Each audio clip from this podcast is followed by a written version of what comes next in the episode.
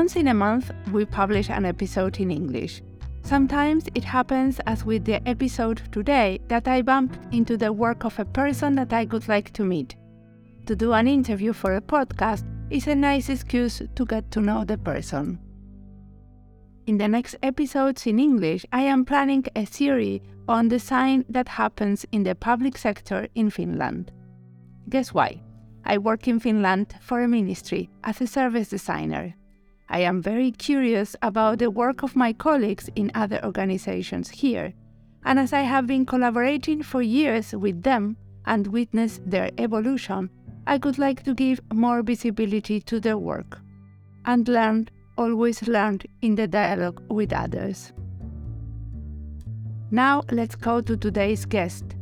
Jonathan Ventura is an Israeli design professor and researcher that has founded the Social Design Network. As this podcast is the only one on social design, we wanted to interview a person interested in creating a network around the topic. We talk in this interview about social interventions, research projects on urban design, and design in emergency situations. My name is Mariana Salgado. This is Diseño y Diáspora.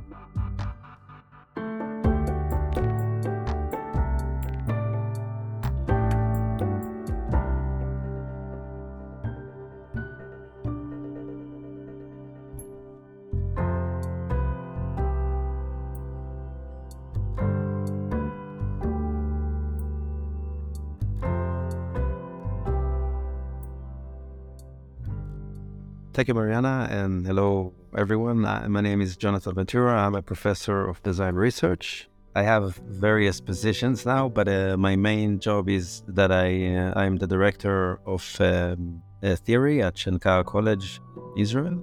Uh, apart from that, um, I work in various venues. One of the key things I do, in which we'll elaborate later on, is that I co-founded and I co-direct the Social Design Network, um, and I worked part part time in a, a, transportation design studio also in Israel. So let's start with the social design network. What do they do there? What do you do? Okay, so um, we founded the network around uh, three and a half years ago, uh, and again, it's me plus uh, a colleague um, whose name is Dr. Bori Feher from um, Moholy-Nagy University in Budapest. And what we do is uh, we focus on three main venues. The first one is education. So we think about how to teach and integrate social design. The second one is in practice, that we do projects uh, dealing with social design. Um, and the third one is research. So part of our activities is research, and we do um, events. We have every year two in situ events.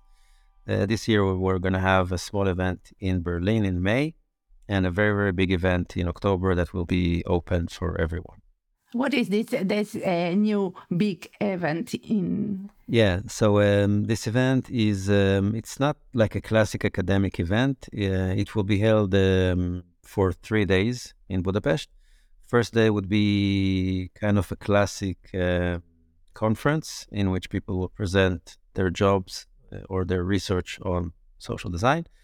Uh, then we're going to have some workshops. And the third day, which is for me the most interesting part, would be that we work live with communities around Budapest.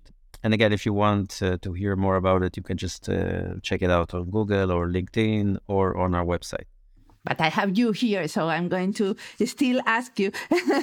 so, uh, what's the idea to work with the communities uh, on Budapest? It's like you are going to have some kind of um, design exercises, or yeah, we'll have some collaborations. Uh, very because again, it's uh, it's very limited in time and uh, and location, but it's going to be a bit like social interventions, but very very specific and the rest will be small workshops and lectures and meeting people. Plus, we'll have some really interesting keynote speakers, which is a, a secret now because it's not finalized, but we'll uh, very, I mean, a lot of interesting people will be there.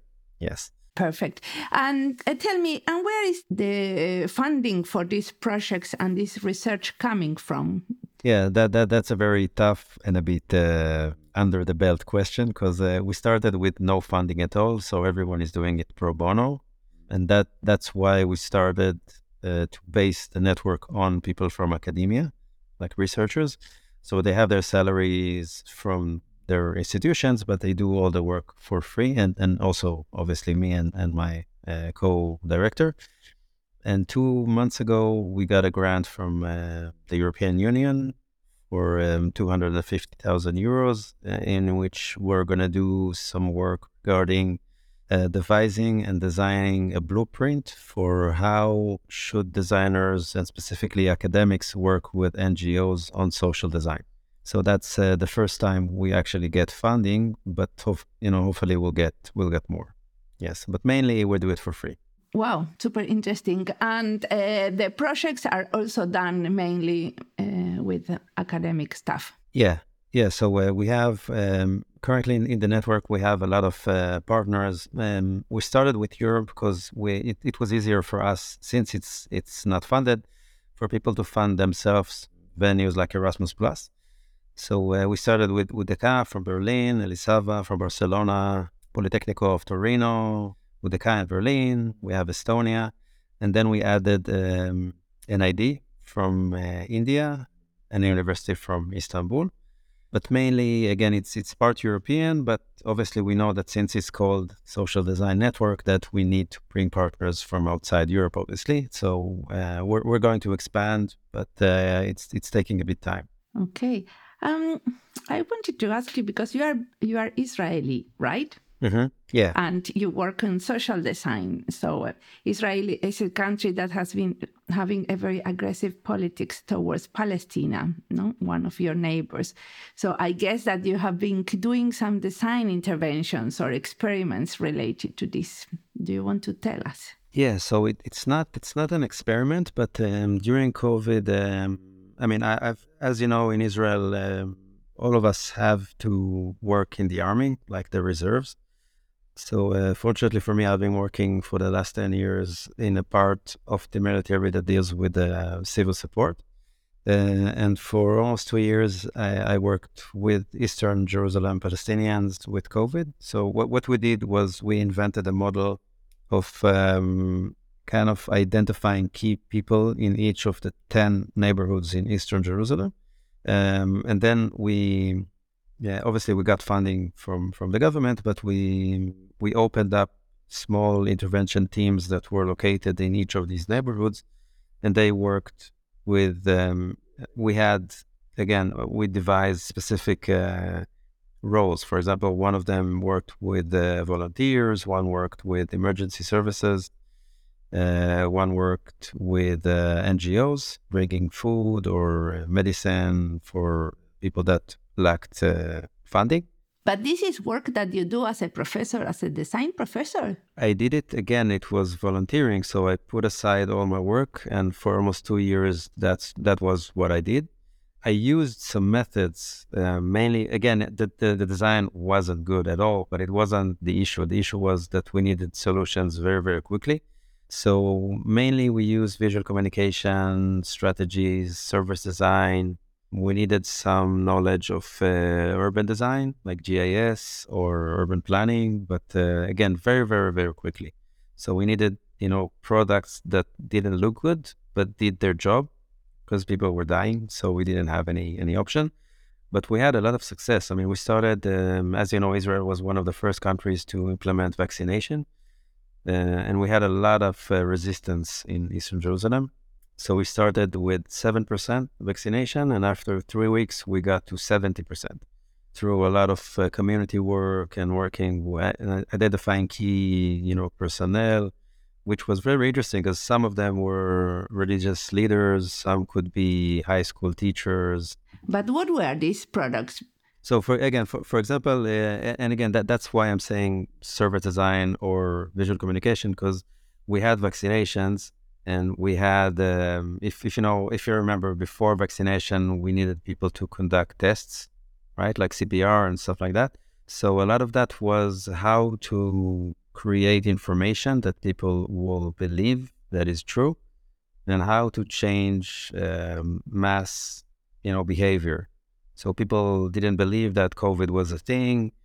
And then people, um, again, amongst uh, Eastern Jerusalem, COVID was uh, at the beginning was thought of as, as as a stigma. So even people that were infected didn't tell others because they suffered from stigma, and then they infected their families. So there there, there were a lot of issues regarding information and uh, and how to trigger you know different behaviors. So a lot of that was uh, creating teams and services and a lot of videos and using social media and uh, digital posters. Uh, and afterwards, we, we, we had to implement these teams like physically uh, in location. So we, we needed to work with a lot of NGOs and uh, emergency services. Um, so a lot of coordination and, and, and information management and, and stuff like that.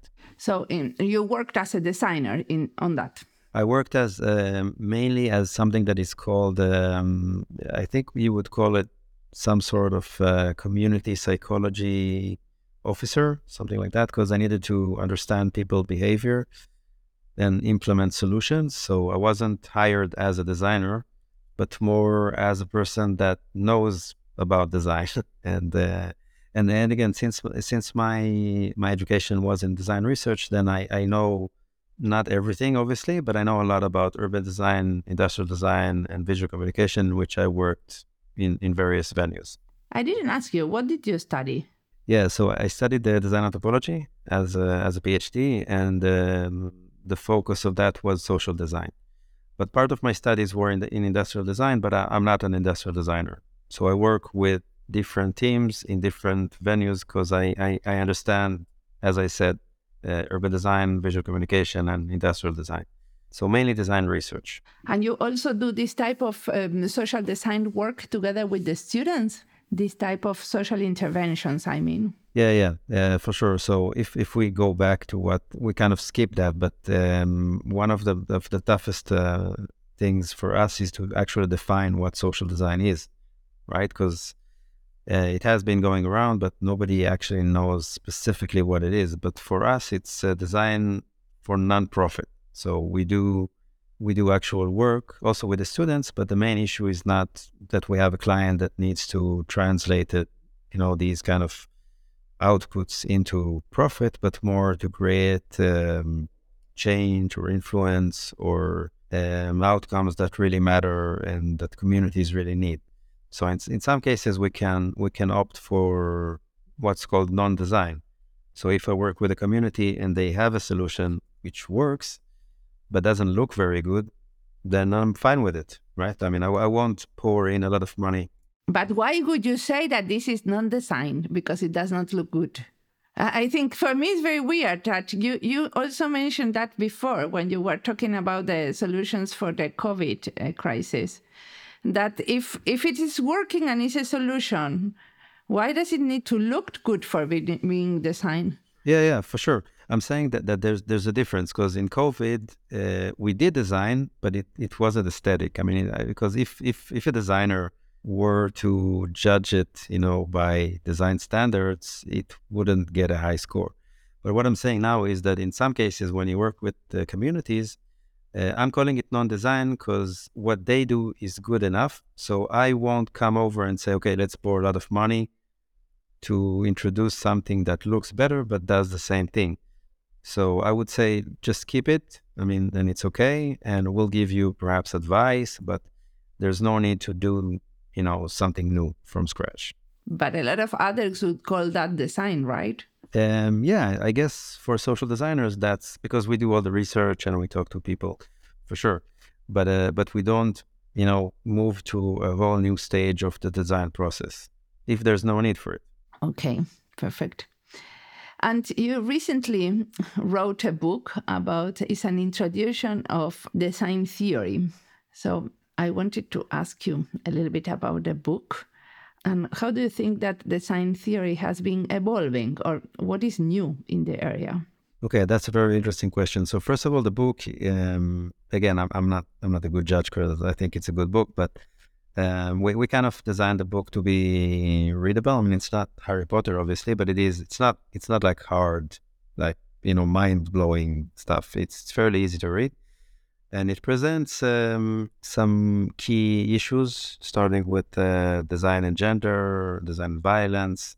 Uh, there's a chapter on ideology, politics, ideology, and, and, and uh, design as language, for example. What's new about design theory? It's very interesting because it started with, I mean, everyone knows design thinking, but it's not design thinking. Design thinking is very oriented towards marketing and, and, and stuff like that. But I think a main shift was when design theory started from the industry. But now it's very much towards uh, critical thinking, uh, social sciences. There's a bit of philosophy there because again, we're do- we're dealing with ideology and values because as we can see, you know, throughout Europe and, and some other countries in the world um, with populist regimes, there, there's a lot of a lot of problems. Let's say that very gently. So we try to um, to urge designers to be more critical thinking and to reflect upon their own work and their values. And do you present some tools to be more critical? Yeah, for sure. So again, for example, if if we take gender, obviously, I guess all of you know uh, the term pink pink washing, right? So uh, we present some some some projects that look a bit silly, but it's still going on now. So if you have a tooth, you know, a toothbrush, you paint it pink and you add twenty percent of the price because it's kind of gender oriented, but it's it's total BS because it's not. There's no research and there's no there's no actual design for gender, right? It's it's only the color. So um, in some cases, when you deal with ethics, then the first stage is that you have to be a good designer, and the good designers need to consider the, the users in a more uh, in a deeper way, you know, in a more uh, critical fashion. So you kind of present different um, examples and you criticize them. This this is how you go about. Um... Not not in every chapter. For example, the chapter on design language, which I really like, deals with some aspects that seem obvious for designers, but the moment that you add theory, they understand how complex it is. Because, for example, um, I mean, I, I bet that every visual communication designer or UX designer know about you know language through colors and grid and stuff like that. But uh, urban planners and architects are, are less inclined to use these kind of methods. So what, what we present is relevant for all venues of design, which is I think is very important. Plus, it's not detached from practice; it's always practice oriented. So we always present some theory, but it has some very very easy to use applications. Okay. So the idea is that the book is like a kind of manual for students. I think it starts with students, but I think it would be relevant for every practitioner as well. Even, you know, hardcore designers that work, you know, in the field for years will find interesting insights there. I'm, I'm pretty sure. That was our first intention. I mean, as you work with academic press, then they, they lead you towards, you know, some sort of audience. But I think we broaden up the scale and it's relevant for almost everyone that deals with not, not only design but in material culture or visual culture as well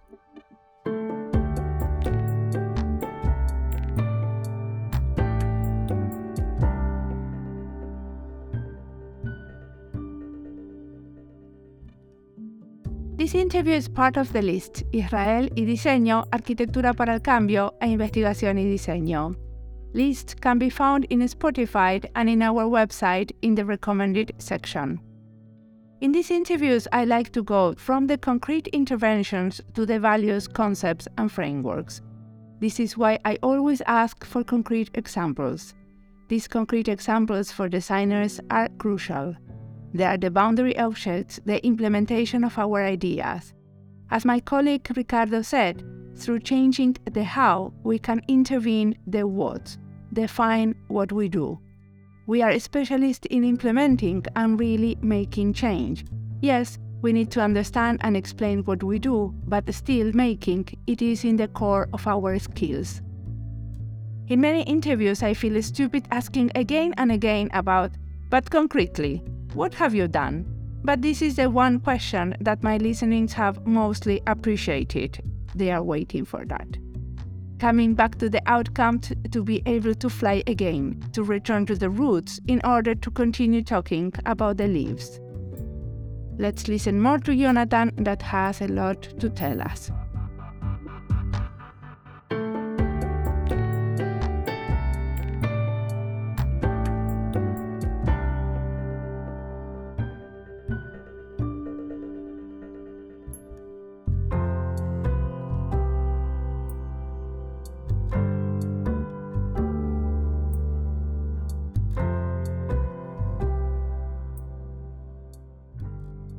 I that you have a project on urban social design with a focus on care and responsibility. This is one of the projects in your social design network. Could you like to tell a little bit more about that? Because as I understood, this is something that is starting, right? Yes. So currently we have um, we have three um, ongoing projects again, which are very at the beginning stages. Uh, as I mentioned before, we have funding for a project that um, will create a blueprint solution for working with NGOs. Uh, the focus is how to actually create a difference in local communities. So, um, plus the, there's another smaller one that deals with um, as you said, urban design projects and how to implement them in different communities around the around the world. So, as you know, obviously from um, let's say Barcelona, when you have the, the Superblock uh, project or other similar projects, then we try to see what worked in these kind of uh, approaches or strategies and how we bring them over to different countries and what will be the differences.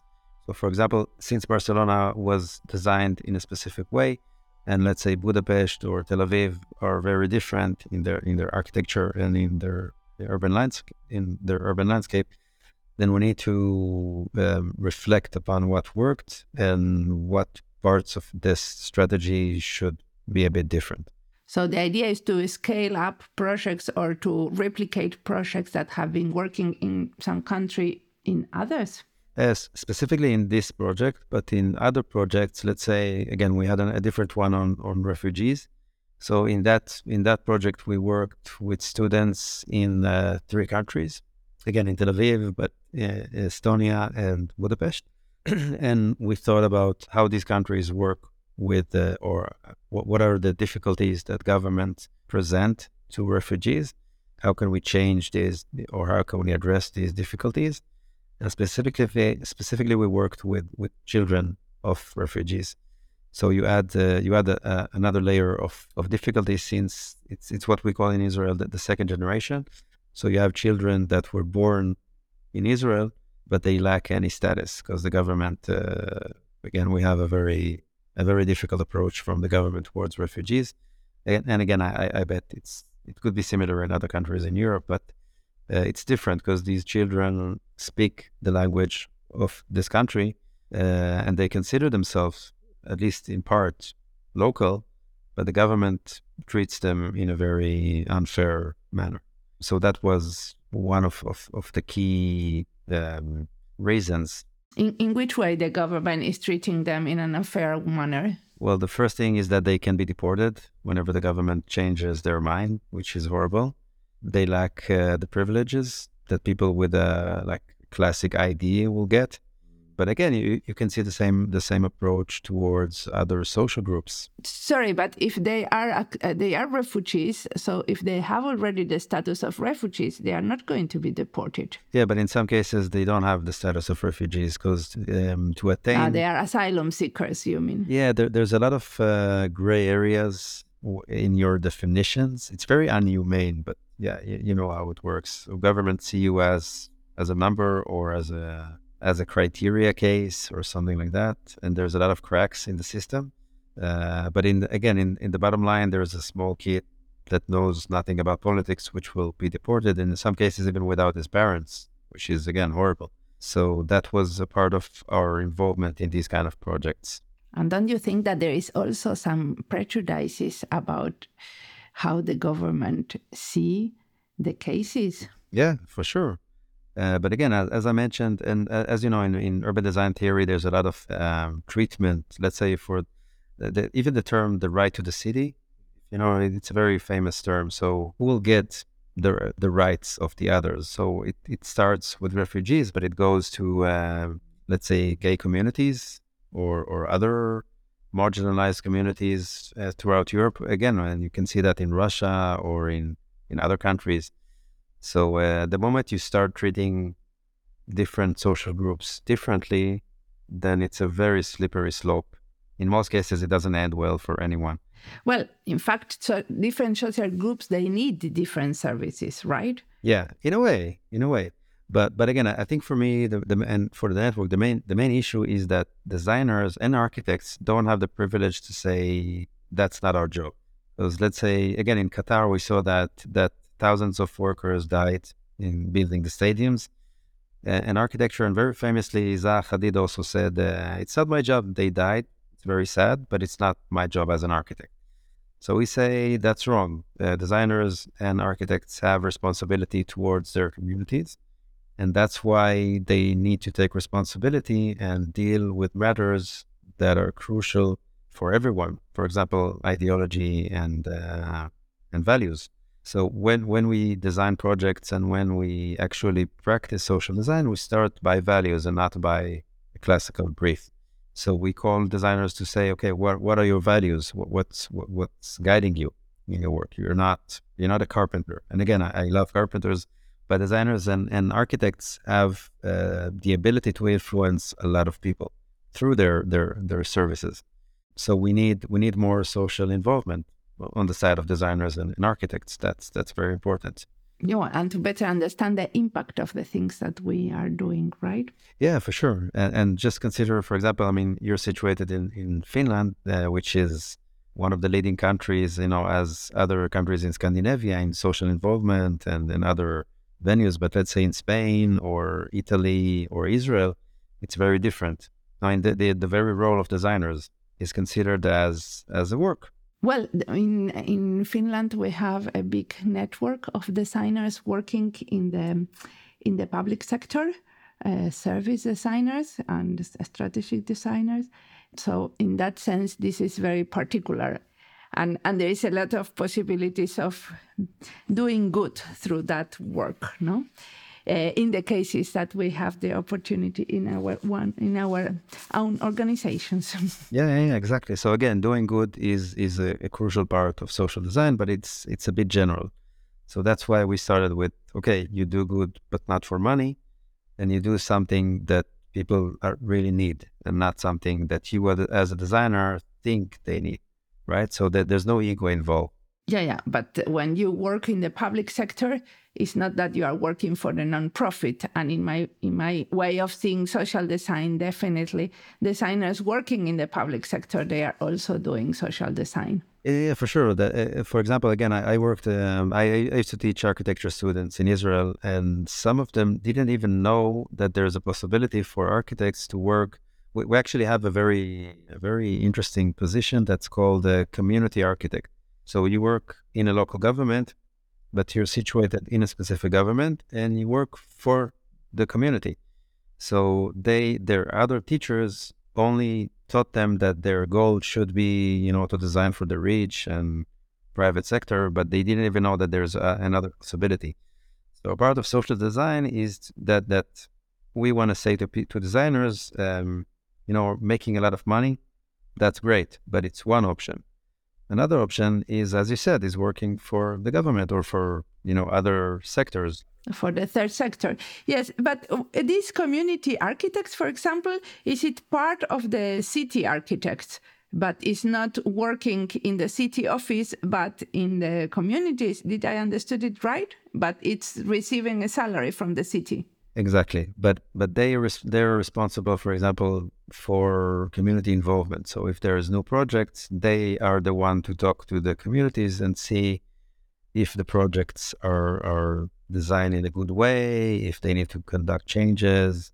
So they they run participatory design uh, and consultations with different communities. Exactly, exactly. And the college didn't even present this kind of option. Great. So, in the future, how do you see the social design field evolving? Wow, that that's a very very interesting question. I wish I, I had the foresight to know what will happen in the next years, but how do you want that to be? yeah, I, I know I, I, I can answer with my fantasy. So I, I believe that currently social design is at the very margin. So if you take design as a whole, then it's it's only a few percentage of, of the whole pie. Uh, but actually, I think that the all, the whole AI revolution, I think it's very good for us because all the technical stuff will be conducted automatically, which will leave a lot of time for designers to do other stuff. So I believe personally that we still have around 10 or 15 years till AI will will be able to conduct, you know, design research. Uh, but I think social design is a venue that is unreplaceable by, by other means because we actually have the tools to understand what people want and what are their constraints and, and conflicts. So I, I believe that that social design will have to grow. And again, one of the key changes was that during COVID, if you remember, uh, the main event of the design world, which is the, the design week in Milan, was canceled twice and the world didn't end. So people kind of started thinking, okay, so perhaps it's not that important. Perhaps we need something else. So I believe it will grow. I hope so. Yeah. Well, and also the, the interesting design, in my opinion, project that had a lot of more visibility were like the the network of Fab Labs, no, that they were able to provide masks and and different um, gadgets and products that the hospitals were were lacking. Exactly, but again, the agencies that were at the center of the effort weren't, you know, not industry and not government, but actual people so either you know um, like design labs like MIT and, and other design labs, but um, actually people with uh, with knowledge, which you know presented their ideas and it worked. Yeah, but there is nothing wrong about that, right? Like uh, no, no. I, on the contrary, I think it's very good. You know, design is not originating, you know, from one or two locations. It should be conducted all over the place. So, uh, did I understood right that this volunteer group, um, who with you were working and coordinating uh, things during the early vaccination period in Israel, are they also nowadays working in Turkey and Syria? Yeah. So again, uh, as I mentioned, uh, a part of the army is called social support or social services, and they have a team that is very well. I mean, they're very famous. It's it's a very small unit, but what they do is that they have um, engineers, uh, architects, and uh, and doctors, and they fly over. They they they have the ability to uh, to arrive at any country of in the world in less than 48 hours. Uh, so they come over. They have a lot of um, innovative ideas of how to rescue people from um, uh, sites of earthquakes and, and natural disasters. Uh, they use robots and drones, and there's a lot of uh, biomimicry objects that, that, that they designed by their own unit. Um, so they know how to uh, locate people by their cell phone or smartwatches or by hearing their sounds. They have dogs, so they have a lot of tactics of how to rescue people from disaster areas. Um, and in the in the same time, they open up um, field hospitals, like small hospitals for people that they rescue. The current event in Turkey is so horrible because the scale is so big. So they, I know they rescued a few dozens of people, which is it's not a lot. But in Israel, we say that every person that you save is like a whole world. So even that is good. So and and you are collaborating with this unit also still. Um, I, I, I personally I just finished because I did it for 25 years. so I, I, because I'm old, 45, and in Israel when you're 45 you retire from that. But they have they have other people to do that. But there is a specific role that is called, uh, as I as I said, a psychology or social psychology. So when you go to a, different country, I didn't do it personally, but um, a person like me will contact the community and learn about where people went. And if you're looking specifically for a person, then you can interrogate the neighbors and see if they're there. But again, Turkey is so the, the disaster is so massive that uh, these kind of tactics are irrelevant because the scale. I mean, it's just horrifying. Yes, and but with this type of groups, is it possible to collaborate from the university together with uh, to do something in relation to with your students? Yeah, yeah, for sure. I know that they work with the Red Cross in in uh, many cases, um, and and with local communities. So since I mean they're they're sent by the government because they're uh, they're a, a top tier unit. So it's like uh, if the government decides that we do this intervention because they need a plane, they have their own plane. It's a lot of effort. That that's what I'm saying. So uh, I'm just saying that designers have a role in these kind of actions. So, and specifically, if you work in social design, then you know how to address communities, what questions you, you, you should ask. Uh, and usually in earthquake areas, you do a 3D model right? So you know because the buildings have a specific tendency to collapse in a certain way, and and when you see a collapsed building, you you kind of know where the people will be. So there there's there's obviously a lot of you know physics, but that's the role of engineers. But designers know how to address people and how to translate uh, the data that they gathered into uh, models or tactics uh, for rescue or, or after. I mean, after you rescue people, that's when the, the, second part of the job starts because you have trauma, you have a lot of uh, resilience issues. So uh, afterwards, you still keep working with communities. So, what inspires you in the at the moment? What are you reading? First of all, I think yeah. First, first of all, I, I I recommend to all my students to read comics or graphic novels, which is a bit better because it, it involves a lot of methods that we use from storytelling through you know visual imagination of, of scenes and what is your favorite what would you recommend creators uh, first of all i, I like Toppi Sergio Toppi uh, was amazing uh, I read a lot of uh, European comics, and I know in Spain there's a lot of uh, really, really good um, uh, creators. Um, I don't know if you know Paco Roca. Yes. And he deals a lot with document, you know, the, like events that really happened, which is always interesting. but again, my a part of my my one side of my family was from France, so from French people, you know, comics are a big deal. Um, obviously, podcasts. I listen to a lot of uh, of podcasts in Hebrew and in English. Which ones? I think first of all, I, I know that, that your podcast is, is very is very interesting and, and successful. I think that there's there's not many you know on specifically on design, but there are you know the BBC has a good one. There's one on the Smithsonian. I, I like a lot of them. Actually, there is one. There is one which I really like, which it, it's called Design Matters there is you know stuff you should know or stuff to blow your mind stuff like that which is which is a bit light reading or light hearing yeah there's the one from npr which i think is good uh, it's called consider this but this consider this uh, is it on design or not it's not specifically on design apart from that i use the train a lot so i, I read a lot of books some of them i i, I have to uh, actually i have i have a recommendation Actually, I, I read a book from Catalan, which was really good. But I read a book from one of my instructors. I, I, I used to work a bit uh, at the RCA, the Royal College of Art, and one of my supervisors, Jeremy Myerson, wrote a really, really good book. It's called um, Unworking, and it's on the history and design of the of the office, which I, I I'm sure that everyone will find something interesting. It's it's written marvelously, and it's it's a really good book. And tell me, what would you recommend to the Jonathan that just uh, left university and started his um, first steps in the design business? okay, so first of all, I would recommend people to have an MA at some point. Uh, usually, I recommend students to work a bit and, and gather experience and then come back and, and broaden their scale at university. But I would say that that you should consider your aims. What what kind of thing do you want to do? What's what's your impact on the field?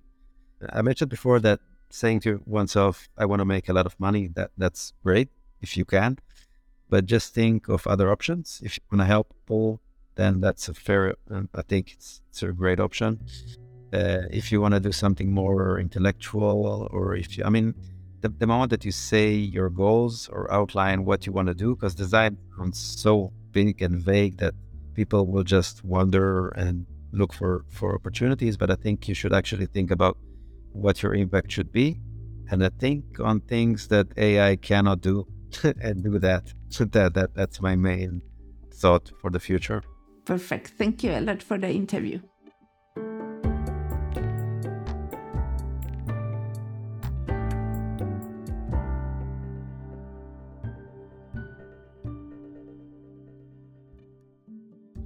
We recorded this interview just a couple of days after the horrible earthquake in Turkey, so it was natural to talk about the involvement of designers in rescue services. According to Jonathan, designers know how to translate data into models that can support ta- tactics for rescue. In previous episodes, we have talked about rescue and emergency related activities and the contributions from designers. In episode 84, Maria Mater O'Neill from Puerto Rico was telling us how designers responded to Hurricane Maria. She has been working with design students to give responses to the complex situation in 2020. In episode 261, I interview Andres Gonzalez dos Santos, who worked with forest fires. He has done his master thesis in design in relation to this. In episode 359, Nicolas Garcia Major was telling us about spaces for hospital in emergency situations. At the moment of the interview, he was delivering these modules that could be used as hospital to Ukraine to use in the war. As apparently I have done many interviews in which we have discussed design in the context of emergencies, I might have to create a list. Here is a short summary that hope is useful for you. Sometimes I do these connections in order to better understand the content of my podcast. This is a topic that is worthy to explore more, so if you know designers working in relation to services or products for emergencies, let me know.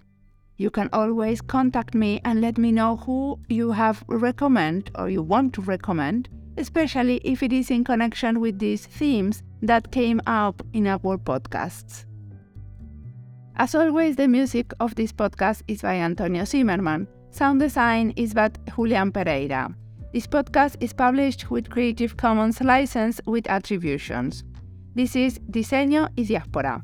You can follow us in our social media channels in YouTube, Instagram, or Twitter, or visit our website. Remember to recommend us and recommend our books. Let's listen to the next one.